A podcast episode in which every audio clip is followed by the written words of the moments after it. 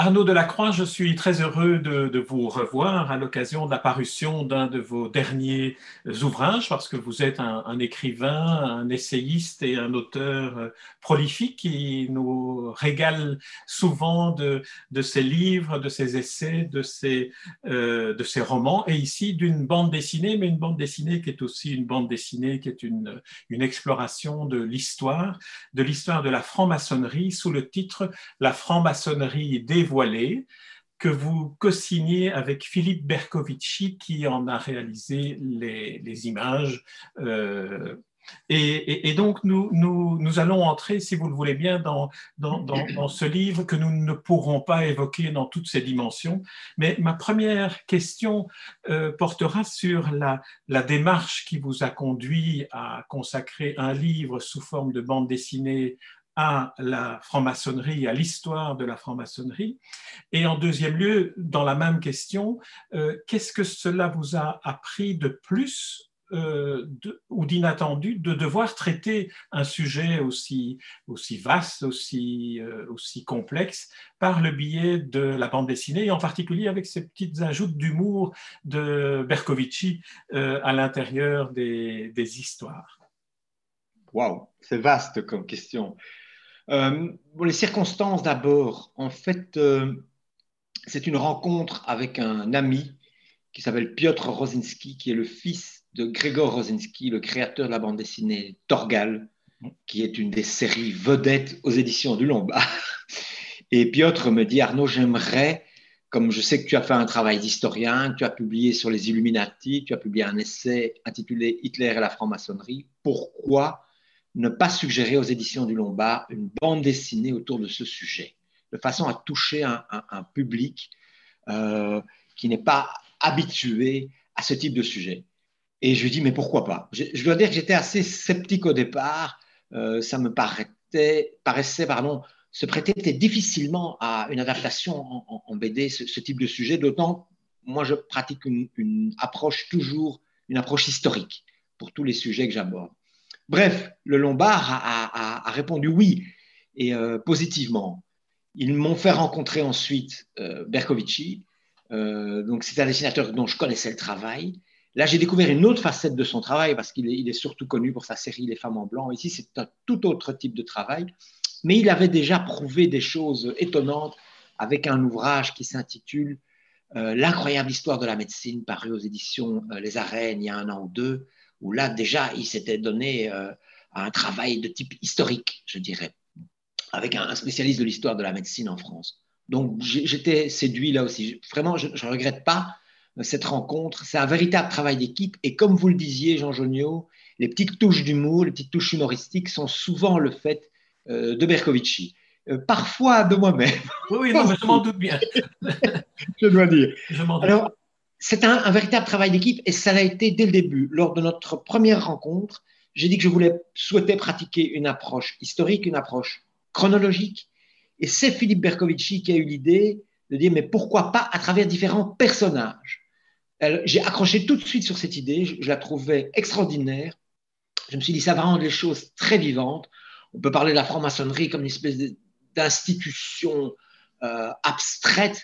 En réalité, ce sont des hommes euh, et parfois des femmes, plus récemment des femmes, qui l'ont élaboré, qui l'ont construite, qui l'ont fait évoluer. Et donc, pourquoi pas aller enquêter au sujet de ces différents personnages? Il a fallu alors choisir les personnages. Alors, avant, d'arriver aux, différents personnages, j'aimerais encore euh, aller un peu plus loin dans la démarche euh, bande dessinée et histoire, euh, qui, est, une histoire érudite et, fondée, un vrai travail d'historien. J'ai eu le sentiment en lisant, en lisant la bande dessinée que le, le, dessin, la manière de travailler le dessin de Bercovici, finalement permettait d'objectiver, et c'est assez paradoxal, tout ce qu'on peut fantasmer autour de la franc-maçonnerie et qui est euh, restitué dans sa, dans sa réalité par votre travail d'historien, mais qui est aussi, me semble-t-il, objectivé par cette manière un peu distanciée que permet le dessin euh, du style de Bercovici. Alors je pense effectivement que la bande dessinée est un médium privilégié pour pouvoir transmettre un certain nombre de connaissances. Euh, j'étais à rue d'école puisque j'ai été pendant une dizaine d'années l'éditeur de Jacques Martin. J'étais son dernier éditeur lorsque j'officiais en tant qu'éditeur aux éditions Castorman. Jacques Martin, c'est peut-être l'inventeur de la bande dessinée historique au sens rigoureux du terme. C'est un passionné d'histoire, un personnage terriblement exigeant. Et une des grandes leçons qu'il m'a données, c'était de montrer que grâce à la BD, grâce au dessin, on pouvait mettre en scène des personnages, des lieux, des costumes, des ambiances qui effectivement ne pouvaient pas être transmises autrement ou auraient demandé, par exemple au cinéma, des moyens gigantesques. Et là, on, peut être plongé effectivement dans une réalité antérieure et de la manière effectivement la plus distanciée, la plus objective possible. Mon travail, ça a été de transmettre aussi au dessinateur et à la coloriste, parce qu'il faut souligner, c'est un, travail d'équipe, au sens où une coloriste, Sylvie Sabater. Voilà, qui a fait un, travail assez exceptionnel, je trouve. moi, je suis très, très content de son, de son travail. Et eh bien, de leur transmettre à tous les deux, au dessinateur et à la coloriste, des éléments euh, historiques, visuels aussi, donc des, des, illustrations anciennes, des tableaux anciens. Prenons un exemple très, très concret. Euh, à un moment donné, un des 18 personnages, c'est Mozart on a heureusement, on dispose heureusement d'un tableau qui représente la loge dans laquelle Mozart et ses frères maçons se réunissaient à Vienne. Et ce, tableau, il, est très très important. Et donc, Bercovici a pu travailler à partir de ce tableau euh, qui fait l'objet d'une page entière euh, dans l'album. Et la coloriste également a pu s'en inspirer. Alors, il y a euh, une autre série de bandes dessinées qui euh, date de, ma, de mon enfance ou de ma jeunesse, à laquelle je n'ai pas pu m'empêcher de penser, ce sont les histoires de l'oncle Paul, par ah. l'objectivité euh, par laquelle des portraits de personnages sont, sont racontés, mais aussi par le fait que le, dessin apporte une sorte de, de plongée dans la réalité de l'époque. Oui, tout à fait. Mais écoutez, moi, je suis un lecteur de bande dessinée depuis mon tout jeune âge. Et je vais vous faire une confidence. Pendant des années, quand j'étais vraiment très jeune, je, n'ai lu que de la BD. Et bon, je me suis rattrapé euh, depuis. Euh, mais voilà, j'avais vraiment une attirance pour ce, médium. Et donc, j'ai lu dans les pages du, du journal Spirou, de l'hebdomadaire Spirou, les histoires, les merveilleuses histoires de l'oncle Paul c'est vrai que ça m'a marqué. Et il y a des, éléments historiques que j'ai, dont j'ai pris connaissance. Peut-être même en partie que ma, passion pour l'histoire vient de, ces histoires de l'oncle Paul, voilà, qui nous plongeait euh, à, la découverte d'Henri Dunant, fondateur de la Croix-Rouge, ou à l'époque des croisades, etc. Voilà. Avec parfois des approches discutables. Mais ça, c'est le cas de, de tous les historiens. L'histoire est un éternel work in progress. Euh, c'est quelque chose qui, demande des révisions constantes. Sinon, on aurait écrit le livre définitif sur Jeanne d'Arc ou la franc-maçonnerie. C'est jamais le cas. Alors entrons, si vous voulez bien, maintenant dans le, dans le livre proprement dit, la franc-maçonnerie dévoilée. Et par cette démarche, euh, on l'a déjà évoqué, de partir de personnages plutôt que de partir d'une vision plus, plus globale et plus euh, d'ensemble de, de l'histoire de la franc-maçonnerie. Alors comment avez-vous choisi, fait le choix de ces 18 personnages, dont certains sont évidemment connus universellement. Vous venez de citer euh, Mozart, mais on pourrait aussi euh, en citer, en citer d'autres qui sont, euh, qui, sont, qui sont universellement connus. Mais par contre, vous en avez identifié quelques-uns qui ont un rôle particulier dans l'histoire, en particulier pour commencer par lui, le premier Villard de Honnecourt, qui est le premier dans la, dans la chronologie de, de l'histoire que vous nous racontez. J'ai choisi Villard d'Honnecourt pour nous plonger en plein Moyen Âge parce que c'est un, maître maçon euh, du médiéval. C'est pas un franc-maçon au sens moderne du terme, puisque la maçonnerie dite spéculative, qui n'est plus la maçonnerie opérative, celle des maçons de métier. Euh, Villard d'Honnecourt, c'était un architecte, peut-on dire, avant la lettre, sorte, un maçon de métier, autrement dit, et qui a laissé, je l'ai choisi lui parce qu'il a laissé un carnet euh, de dessins et de notes exceptionnels, qui est un témoignage extraordinaire, d'ailleurs, qui a fasciné euh, au XIXe siècle le grand architecte redécouvreur de l'architecture médiévale. Violet-le-Duc. Comment? Violet-le-Duc, oui. Violet-le-Duc. Un personnage fascinant, que, que, je me suis permis d'ailleurs de mettre en scène à la fin du chapitre consacré à Villard de Honnecourt. Voilà. Et donc Villard de Honnecourt n'est pas un maçon proprement parlé. Par contre, j'ai une, théorie personnelle à ce sujet, c'est que les maçons médiévaux et ça c'est dû à l'état d'esprit particulier des médiévaux, à la mentalité médiévale, avait déjà un sens du symbole, un sens du symbolique. Leur métier n'est pas purement matériel. Euh, tout geste qu'effectue le médiéval, euh, que ce soit le geste du laboureur, ou le geste du peintre, ou celui de l'architecte, ou celui du, musicien, ou de l'homme de guerre, ou du marchand. Euh, je me suis beaucoup intéressé aux écrits de Marco Polo, par exemple, dans, Grand Marchand médiéval. Marco Polo, c'est extraordinaire dans ses écrits. On voit qu'il effectue des négociations en tant que marchand. C'est aussi un explorateur, mais il a l'impression aussi, il a le sentiment fort de participer à une mission de type spirituel. Voilà. Il y a une dimension dans la mentalité médiévale, tout geste matériel s'accompagne d'une dimension symbolique et spirituelle. C'est ce que j'ai voulu montrer à travers ce personnage de Villard de Honcourt. Le, choix des 18 personnages, pour revenir à votre question initiale, a donné lieu à de très très nombreuses discussions. Je voulais que ces personnages représentent des jalons dans l'histoire de la maçonnerie, qu'ils aient chacun à leur manière fait évoluer les choses. Voilà, qu'ils aient été créatifs ou qu'ils ont, qu'ils aient au contraire contré, qu'ils aient participé à ce qu'on appelle euh, l'anti-maçonnisme, qui est aussi ancien que euh, la maçonnerie elle-même. C'est pour ça que je me suis permis de mettre en scène quelques personnages qui ne sont pas maçons, comme euh, par exemple Heinrich Himmler, qui était quelqu'un qui était fasciné par la maçonnerie, mais qui était un anti-maçon virulent, ou, d'autres beaucoup plus ambigus et ambivalents, comme, comme Léo Taxil, mystificateur au XIXe siècle, qui lui a été initié maçon et puis qui s'est récusé et qui a commencé à, effectuer tout un travail de, mystificateur par rapport à la, à la, maçonnerie. Je voulais aussi que ces personnages nous permettent de voyager. La maçonnerie, ce n'est pas une affaire franco-française. C'est né vraisemblablement, d'après les recherches les plus récentes, en Écosse. Ça a très rapidement contaminé l'Angleterre voisine. Et puis de l'Angleterre, c'est arrivé sur le continent. Et puis dans le Nouveau Monde, je mets en scène par exemple un Benjamin Franklin, et on se retrouve là dans, dans l'Amérique bientôt indépendante, etc.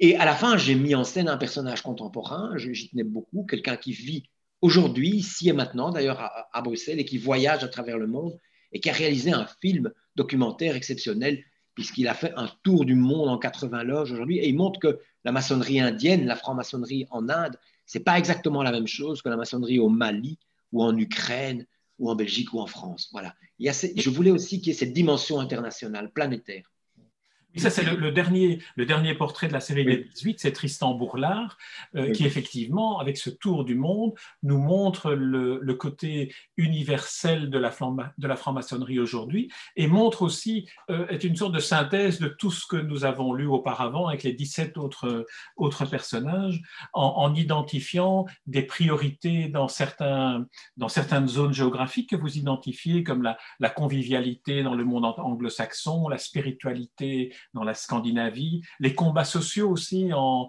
en, en, Europe du Sud et le cosmopolitisme en Inde, il y a quelques, euh, quelques personnages qui nous montrent justement cette, ces aspects multiples au cours, au cours de l'histoire. Mais j'aimerais qu'on revienne, si vous voulez bien, brièvement sur Villard de, de, de, Honnecourt euh, pour évoquer un aspect que j'imagine que ceux qui nous écoutent n'ont pas lu votre livre et ne connaissent pas nécessairement la franc-maçonnerie. Vous avez évoqué la, franc-maçonnerie opérative par rapport à la franc-maçonnerie spéculative et vous indiquez très bien au début de, votre livre euh, que les, éléments qui constituent aujourd'hui la franc-maçonnerie, comme les loges, sont en fait euh, ont, une histoire objective et concrète au Moyen Âge, la loge étant par exemple l'endroit où les maçons entreposent leur matériel, mais aussi où on, apprend le métier. Exactement. C'est l'endroit où se transmettaient les outils, où étaient entreposés les outils, où parfois les maçons la nuit logeaient. C'est un abri de fortune au départ qui, attenant aux grands chantiers médiévaux, que ce soit les chantiers de type laïque, les forteresses, etc., ou les chantiers de type euh, cléricaux, euh, les, grandes cathédrales, etc.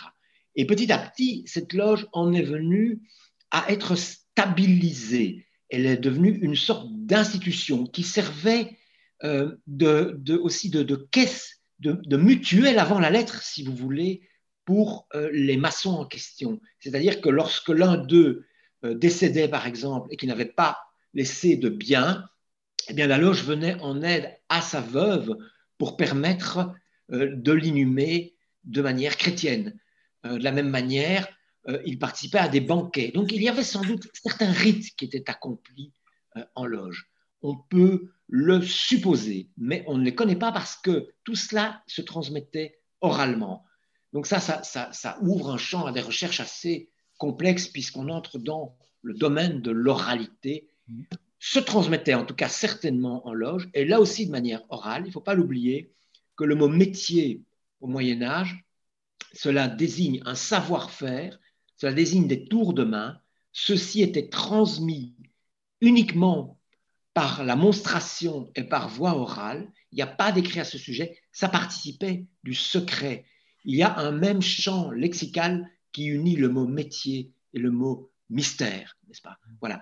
Et c'est cela qui a fasciné une série de gentilshommes en Écosse, vraisemblablement dans les années 1600, et qui fait qu'ils ont voulu participer aux réunions d'abord euh, des maçons opératifs, et puis petit à petit leur ont emprunté leurs outils et leurs rituels en leur donnant une dimension différente, une dimension purement symbolique.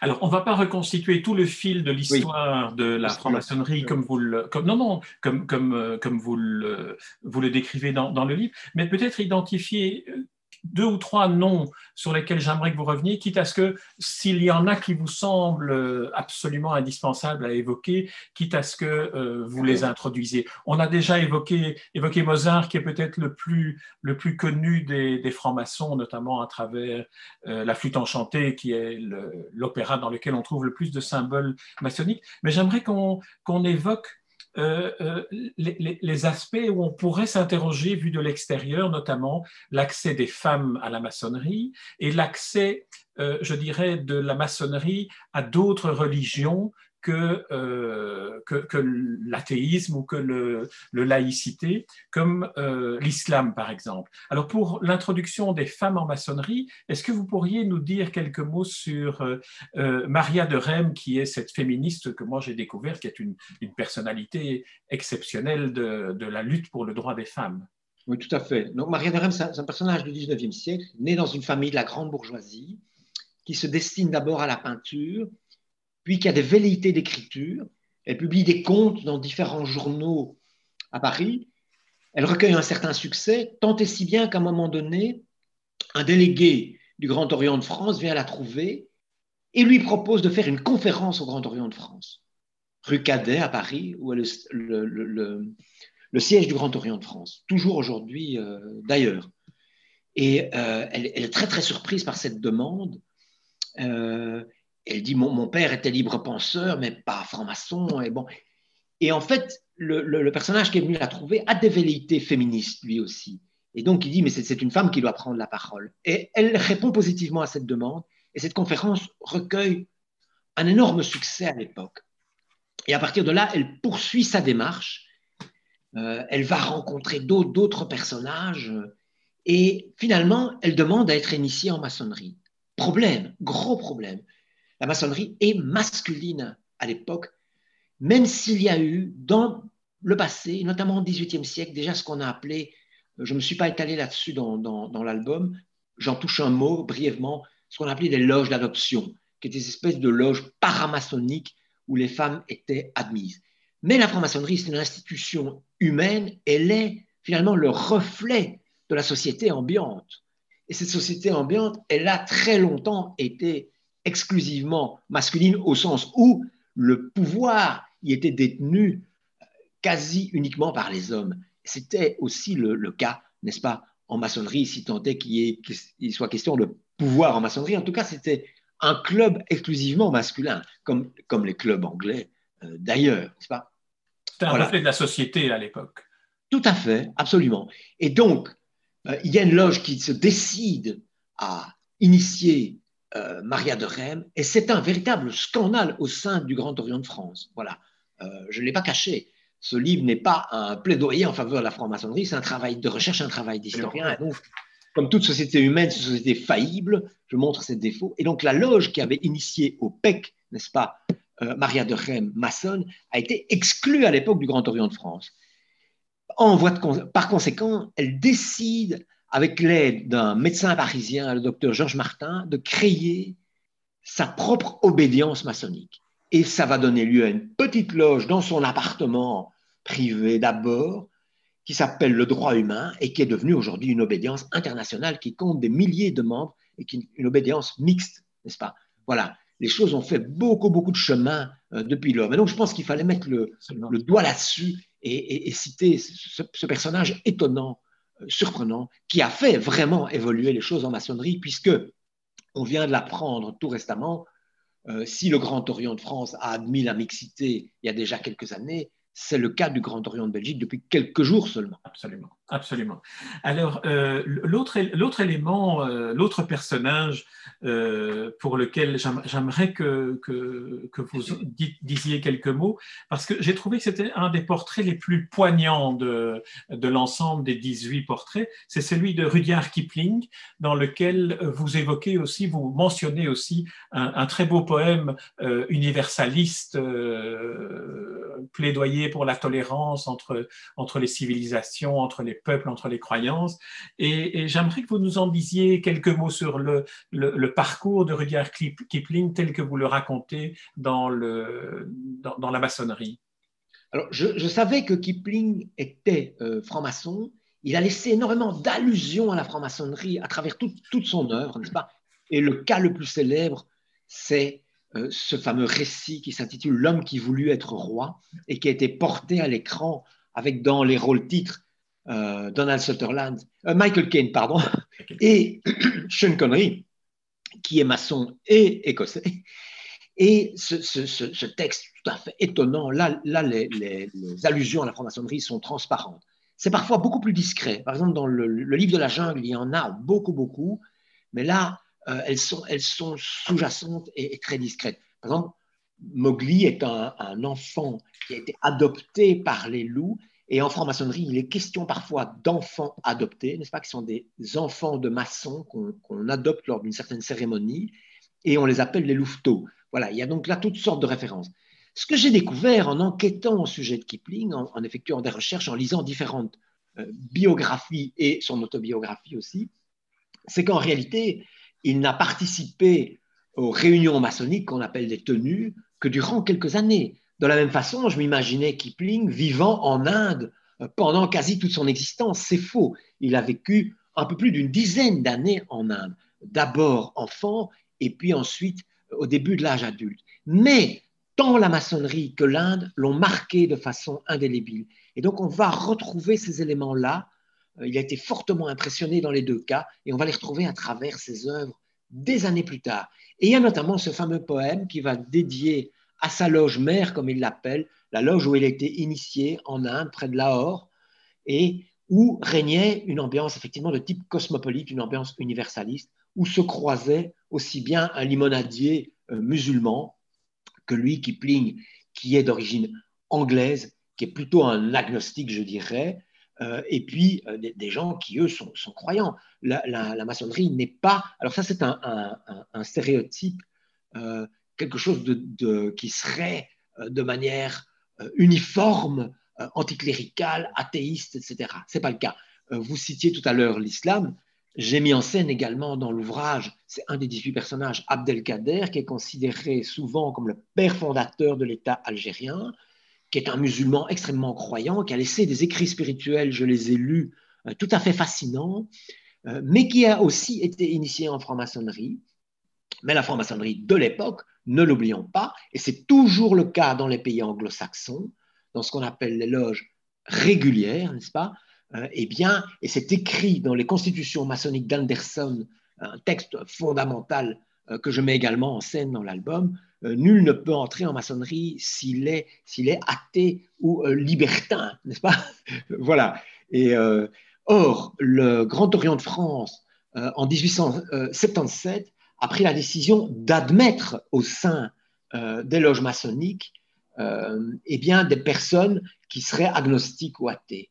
Et c'est pourquoi la maçonnerie française et continentale en général est considérée comme irrégulière par la maçonnerie anglo-saxonne où euh, il, faut être croyant, mais c'est la, croyance dans un sens très très large, n'est-ce pas? Voilà, ça, peut être croyant aussi bien au plan euh, religieux que dans un sens qui, qui, ne soit pas nécessairement religieux non plus, mais euh, je pense que le message est très très important et le, poème de Kipling en parle très très bien parce qu'on touche là peut-être à un fondamental, à, ce qui est euh, l'origine et la valeur de cette institution, puisqu'elle s'est créée euh, en Écosse d'abord, mais surtout en Angleterre après, au XVIIe siècle, à une époque où régnait, et c'était le cas dans toute l'Europe, un climat extrêmement tendu au plan politico-religieux, où les anglicans, les calvinistes, les catholiques, etc., s'affrontaient, s'étripaient même, n'est-ce pas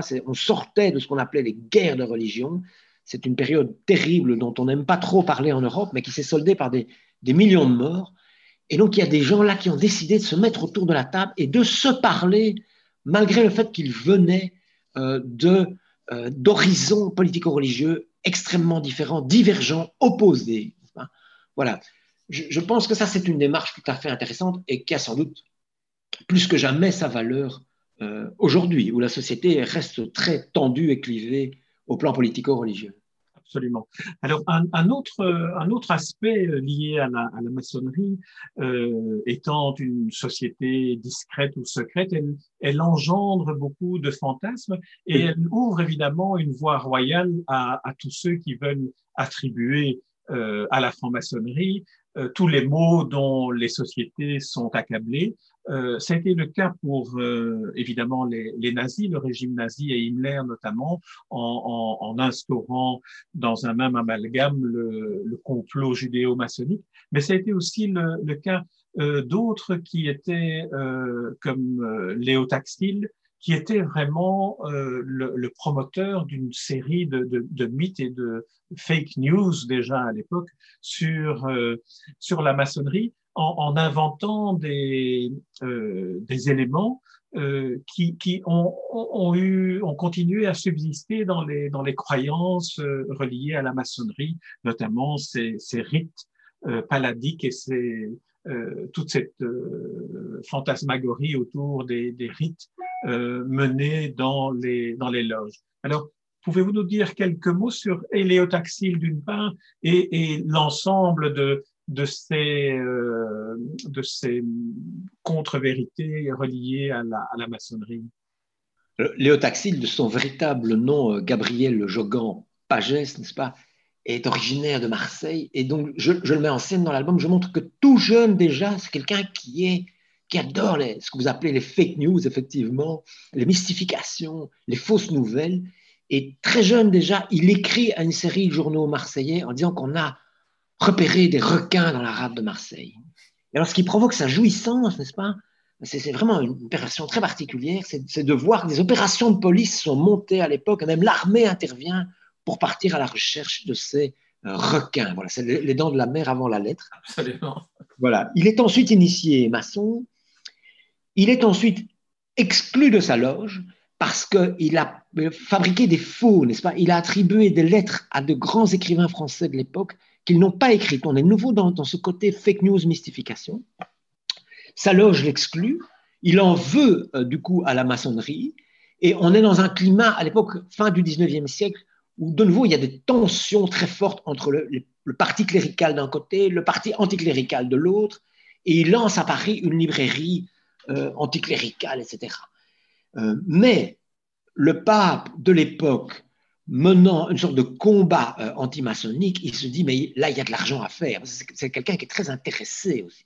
Et donc, il commence à publier des ouvrages qui se veulent, qui se présentent comme des révélations au sujet de rites secrets au sein de la maçonnerie, effectivement, ça, ça, ça, fait fond sur euh, ce dont vous parliez tout à l'heure, c'est-à-dire le côté discret et parfois secret, effectivement, de, l'institution maçonnique.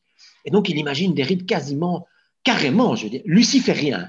Voilà. Et, et euh, tout, tout, ça a un succès énorme. Ces ouvrages sont des best-sellers. Je m'en suis procuré certains, et ça, ça vaut le détour parce qu'il y a des, des illustrations, des gravures, n'est-ce pas, qui, qui annoncent le surréalisme. C'est fabuleux on voit mis en scène le, diable en personne au sein de certaines loges, etc. Des femmes qui sautent à travers des cerceaux. Enfin bon, c'était extraordinaire. Ça va prendre des proportions énormes puisqu'il est même reçu au Vatican, il est reçu par le pape.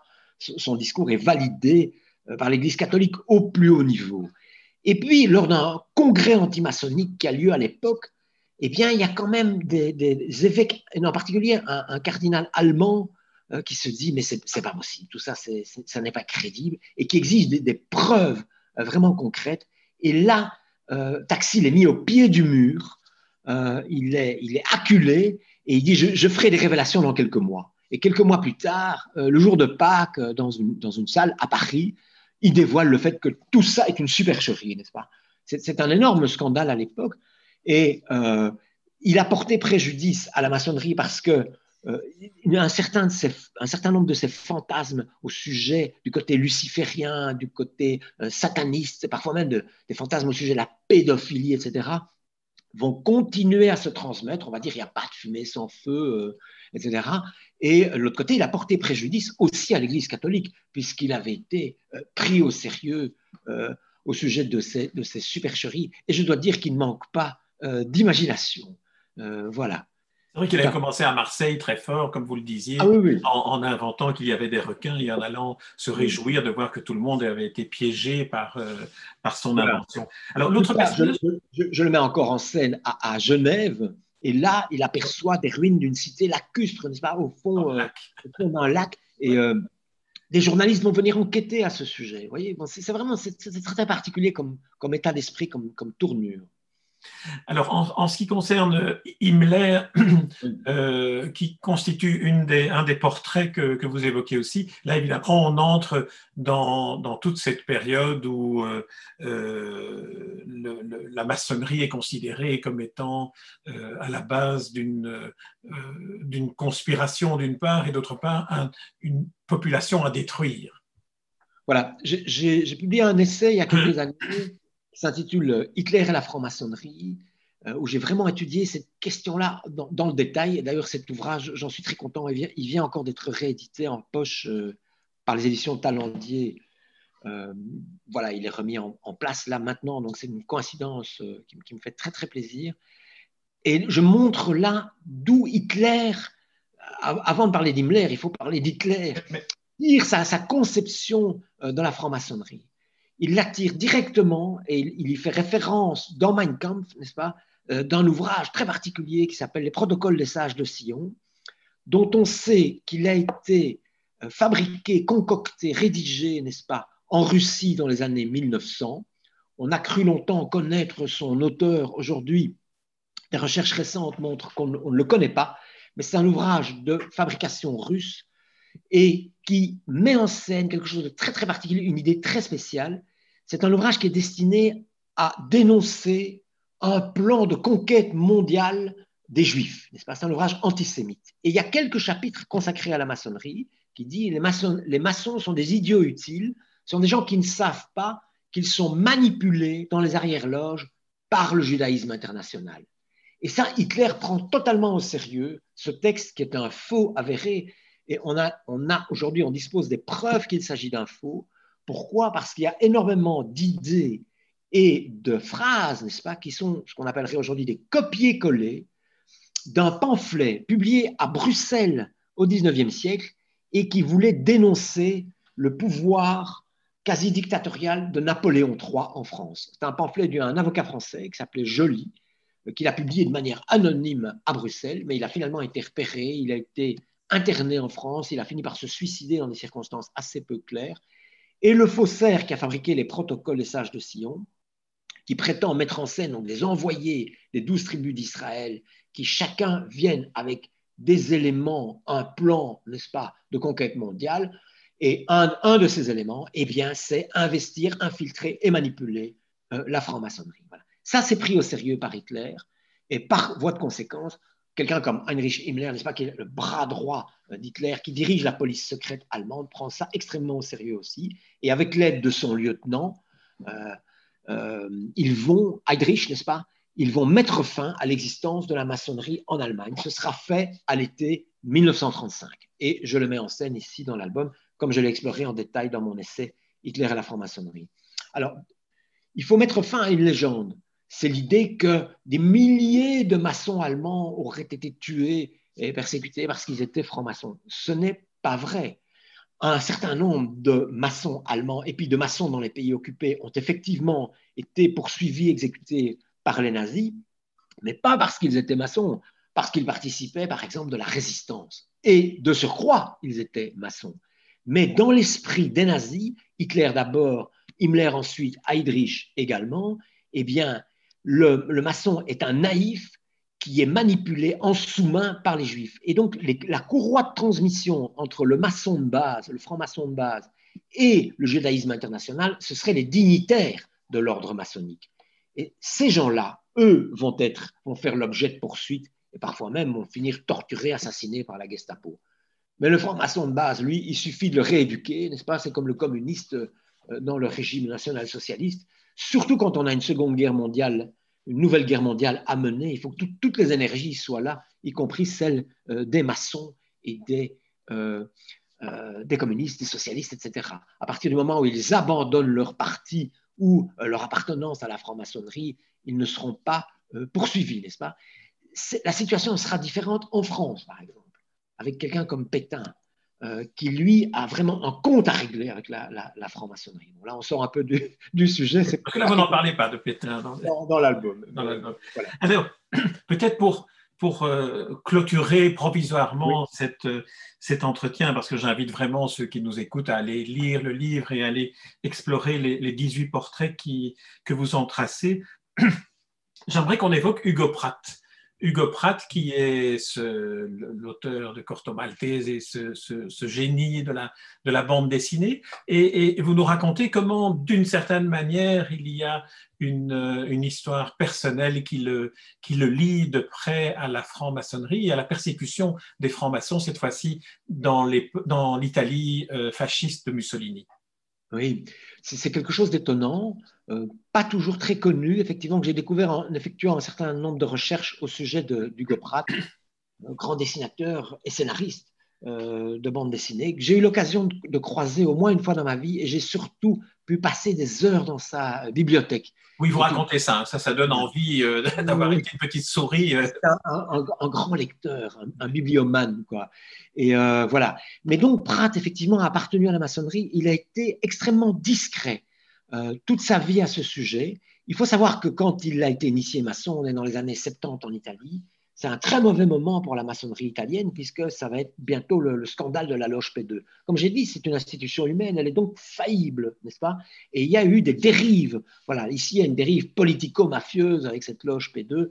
Et donc, il n'y avait pas de quoi être très, très fier. À l'époque, mon Pratt était vraiment très, très discret à ce sujet. L'histoire particulière, c'est que son père était membre des chemises noires, c'était un fasciste convaincu, comme, comme beaucoup d'Italiens, il faut le dire. Et donc, dans les années 20, Mussolini s'est attaqué aux, loges maçonniques. D'ailleurs, Hitler y fait directement allusion aussi dans Mein Kampf. Il félicite Mussolini euh, de s'attaquer aux loges maçonniques. Et c'est le cas du père Pratt qui va euh, euh, vouloir perturber une réunion maçonnique.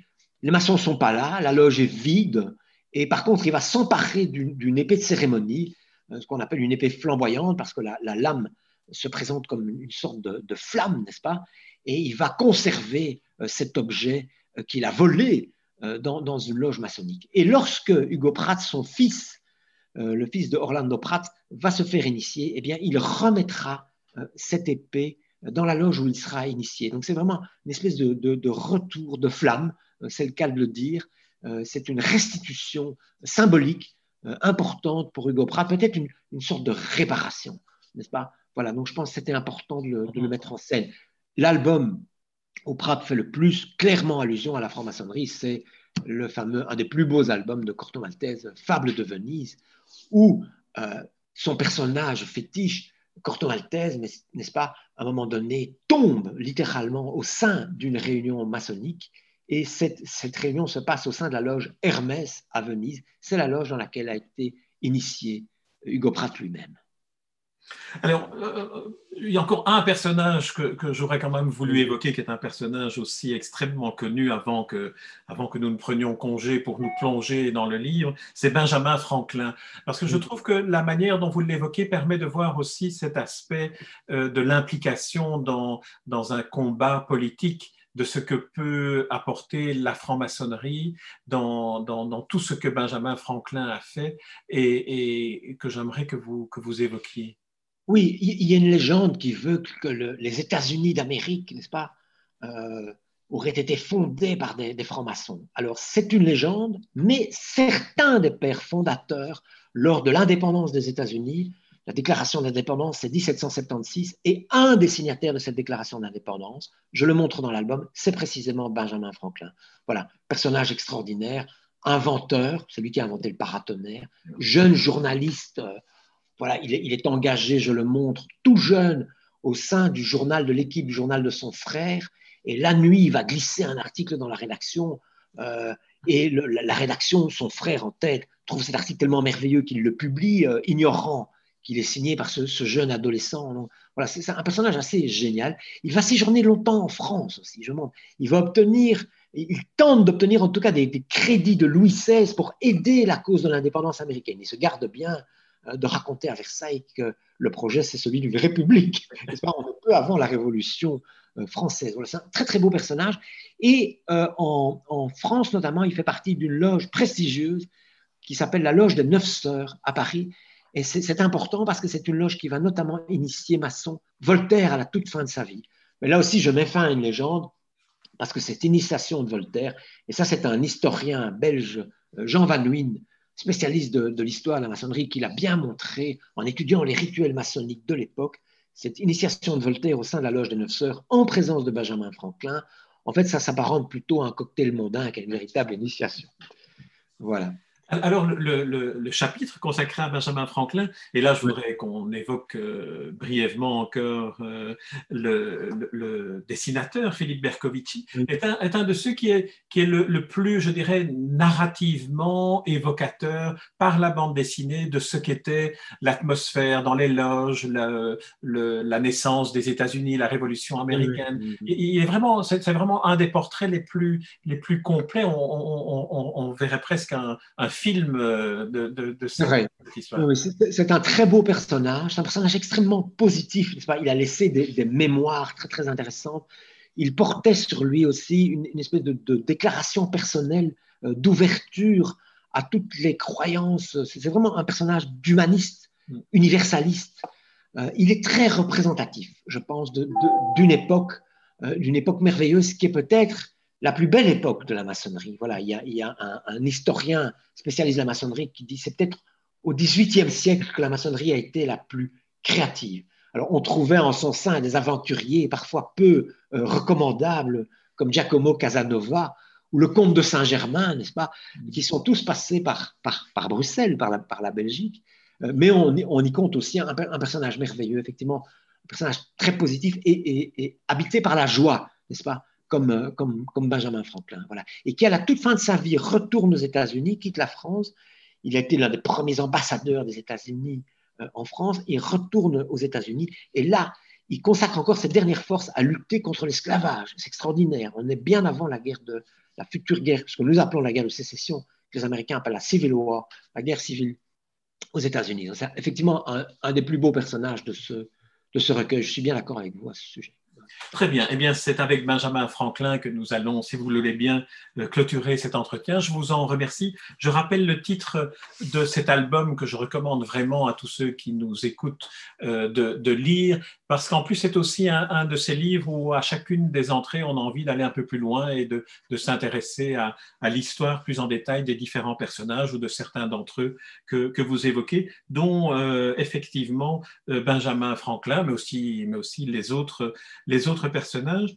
Alors, je, euh, j'invite tous ceux qui, qui, nous écoutent à se plonger dans, dans ce livre et je vous remercie pour euh, l'entretien que vous nous avez accordé. Merci beaucoup, Arnaud Delacroix. Merci à vous. Merci.